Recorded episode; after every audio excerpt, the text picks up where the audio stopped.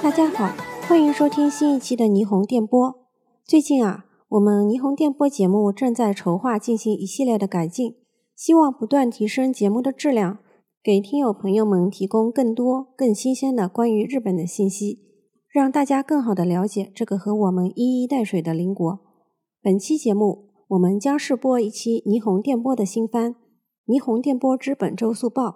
在这个新番里，我们将为大家挑选一些最近在日本发生的重要的、热点的、有趣好玩的新闻，为大家播报。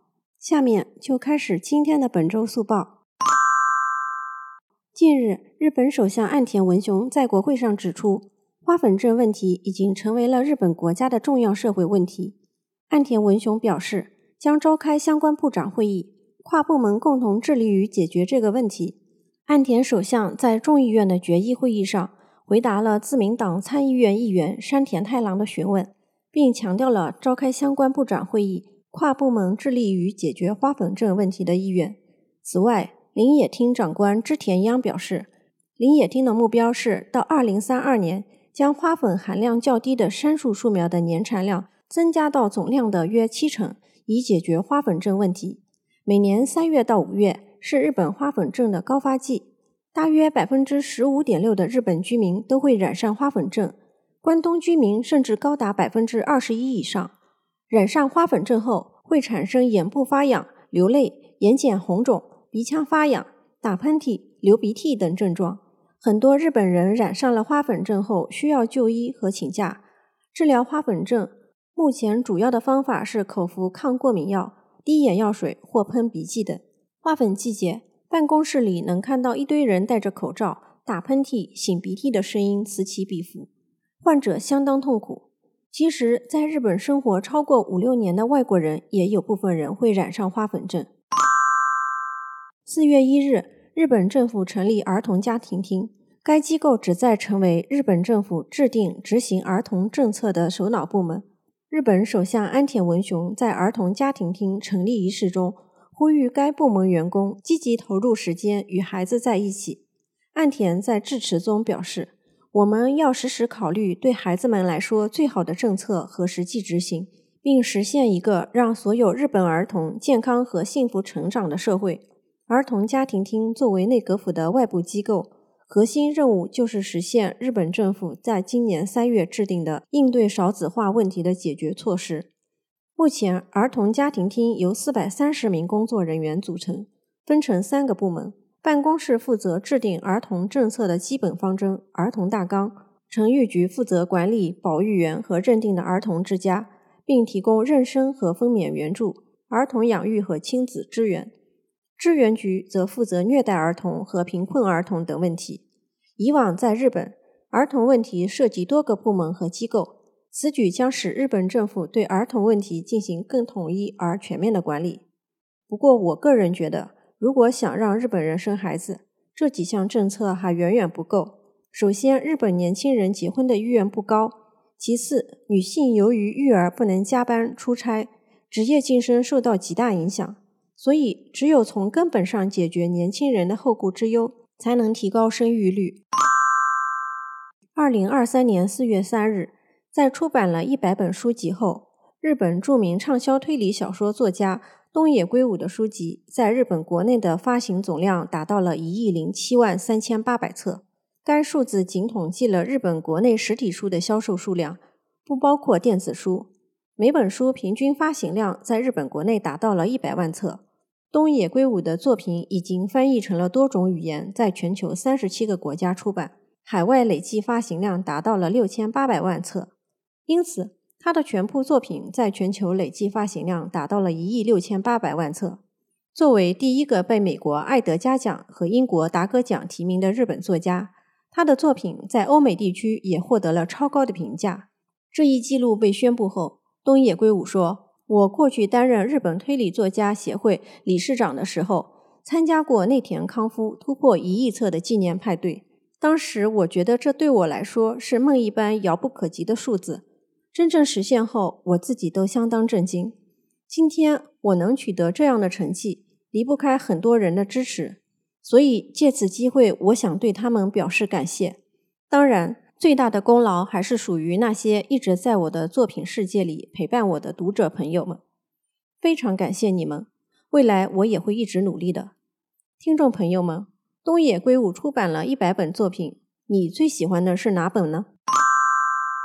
由于禽流感在日本的爆发，一直被誉为价格优等生的鸡蛋零售价格在日本各地持续上涨。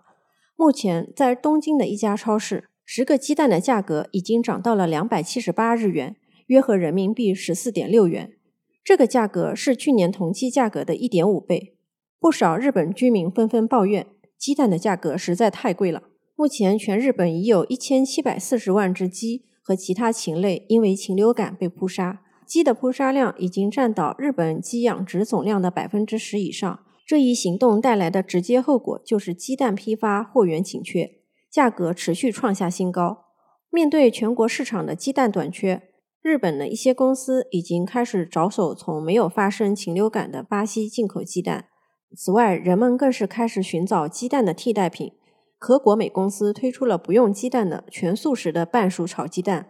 嗯，听起来是不是觉得有些奇怪？这些替代品鸡蛋采用胡萝卜、白芸豆等植物成分，并于四月四日在日本全国超市以每份三百九十八日元（约合人民币二十一元）的价格发售，可以常温保存。不仅可以用来做传统的鸡蛋料理，如蛋包饭、亲子盖饭，还可以用于商店销售的各种便当中。该公司的宣传负责人北川正和表示，随着健康意识和对环境友好型产品的选择增加，越来越多的客户愿意选择这些新型食品。我怎么总感觉这话说的有些自欺欺人呢？要是有真的鸡蛋吃，我想大家也不会选择这种假鸡蛋吧。最近，越来越多的商品不仅关注用户体验的便利性，还开始考虑到废弃和处理问题。在日本。饮料公司们也开始注重开发实际的设计，以便更好地满足消费者的需求。其中，日本饮料品牌三得利推出了一款新型的天然水塑料瓶设计，可以将喝完的塑料瓶折叠到原来大小的六分之一。这种新款塑料瓶折叠后不会发生回弹，消费者可以方便的回收它。三得利公司在设计之初受到了儿童折纸游戏的启发。塑料瓶的主体被设计成平行四边形，当压缩时自然的滑动，并变得更加易于压缩。同时，瓶子上还做了明显的折叠标记，为消费者提供了更加方便的折叠丢弃方式。另外，其他饮料公司也不甘落后，比如在二零二二年九月，麒麟公司推出了一款中间凹陷的设计，可以让消费者更轻松地握住和丢弃瓶子。此外，日本可口可乐也在二零二二年六月为自己的矿泉水更换了新型塑料瓶，可以从横向压扁。新瓶子的体积比传统瓶子缩小了百分之二十。这种注重设计的趋势并不局限于饮料业，也出现在了其他行业。例如，日本家具公司尼达利推出了一种易于拆卸的床垫，可以让消费者更加轻松地处理不要的旧床垫。另外，还有一些书籍甚至关注到了烹饪时的锅碗盆瓢等使用后的清洁问题，所以提供了简单的菜谱，让消费者用食品保鲜袋快速制作美食。总之，这种注重设计和使用后处理的商品越来越受到市场的欢迎。相信将来不仅饮料公司，其他领域也将加入到此类关注低碳环保的设计革命中。由于日本国内通货膨胀导致的物价上涨。日本一些经济条件较差、生活贫困的大学生开始吃不起早饭。四月六日，福冈市的福冈大学开始了提供一百日元早餐的活动，一百日元相当于人民币五块多。这一活动每天早上八点开始，每天提供三十份一百日元的早餐套餐，菜单每天更新。早餐的成本价格约为两百三十日元，相当于人民币十二块钱。福冈大学之所以推出这一项活动，一方面是为了帮助经济条件差的学生，另一方面也是希望学生能养成吃早餐的健康生活习惯。一些学生接受采访时表示，由于物价上涨，吃早饭有些困难，而提供一百日元早餐对我来说非常重要。早上能够吃到美味的食物对我来说非常感激，因为平常是吃不起这些食物的。这项一百日元早餐活动将持续到五月二日，而大学方面已经考虑在长假期后继续提供这项服务。为什么会有这么多大学生吃不起早饭呢？因为在日本，很多孩子高中以后开始自己打工赚零花钱。进入大学以后，不靠父母自己赚学费的人也很多，所以不少大学生生活还是比较贫苦的。今天我还要给大家介绍一下书包这个东西的价格变化。作为小学生们放书本和教材的必备物品，日本的书包，大家是不是也觉得价格很贵呢？其实现在和过去的书包价格相比，可以说真的是有很大的变化的。我们来看看这一百年的书包价格变化吧。据日本的箱包协会提供的数据，最早的书包价格记录能追溯到大正三年（一九一四年）的时候，当时的书包价格为一点五日元。但由于当时豆沙面包的价格只有一株，因此也就意味着书包的价格是面包的一百五十倍。十年之后的大正十三年（一九二四年），书包的价格已经上涨至两日元，但相比于当年，面包价格增长了两点五倍。书包价格只涨了一点三倍。到了昭和时代，这个价格就变得更加显著了。昭和四年（一九二九年），书包的价格涨到了约三日元，但是跟当时的大学男生刚毕业的工资五十五到八十日元相比，这还不能算是一种奢华商品。不过，当时只有一成的孩子使用书包，主要是和服店、探店以及米店老板家的孩子们。到了昭和十二年（一九三七年）。书包价格上涨到了五日元左右，当时面包的价格也涨到了五铢。到了昭和二十年（一九四五年），书包的价格超过了十元大关，当时是十二日元左右。而到了昭和二十三年（一九四八年），价格已急剧上涨到了七百日元。到了昭和二十六年（一九五一年），书包价格已经突破了两千日元。从那时起，物价一直在上涨。到了昭和五十年。一九七五年，书包的价格已经涨到了接近一万日元。进入平成时代后，书包的价格依然向上涨不停。平成元年（一九八九年），书包的价格已经涨到了两点八万日元的水平。到了平成二年（一九九零年），价格突破了三万日元的大关。